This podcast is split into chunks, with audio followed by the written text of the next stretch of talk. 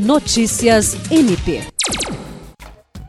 O Ministério Público do Estado do Acre, por meio da primeira Promotoria de Justiça Civil de Cruzeiro do Sul, assinou nesta terça-feira um termo de acordo extrajudicial com o 6 Batalhão da Polícia Militar do Estado do Acre, objetivando a realizações de ações de sensibilização e conscientização do projeto Ser Diferente Não é Crime. O acordo foi assinado pelos promotores de justiça Manuela Farrá, Iverson Bueno, Hildo Maximiniano, Juliana Hoff e pelo Major Edivan da Silva Rogério.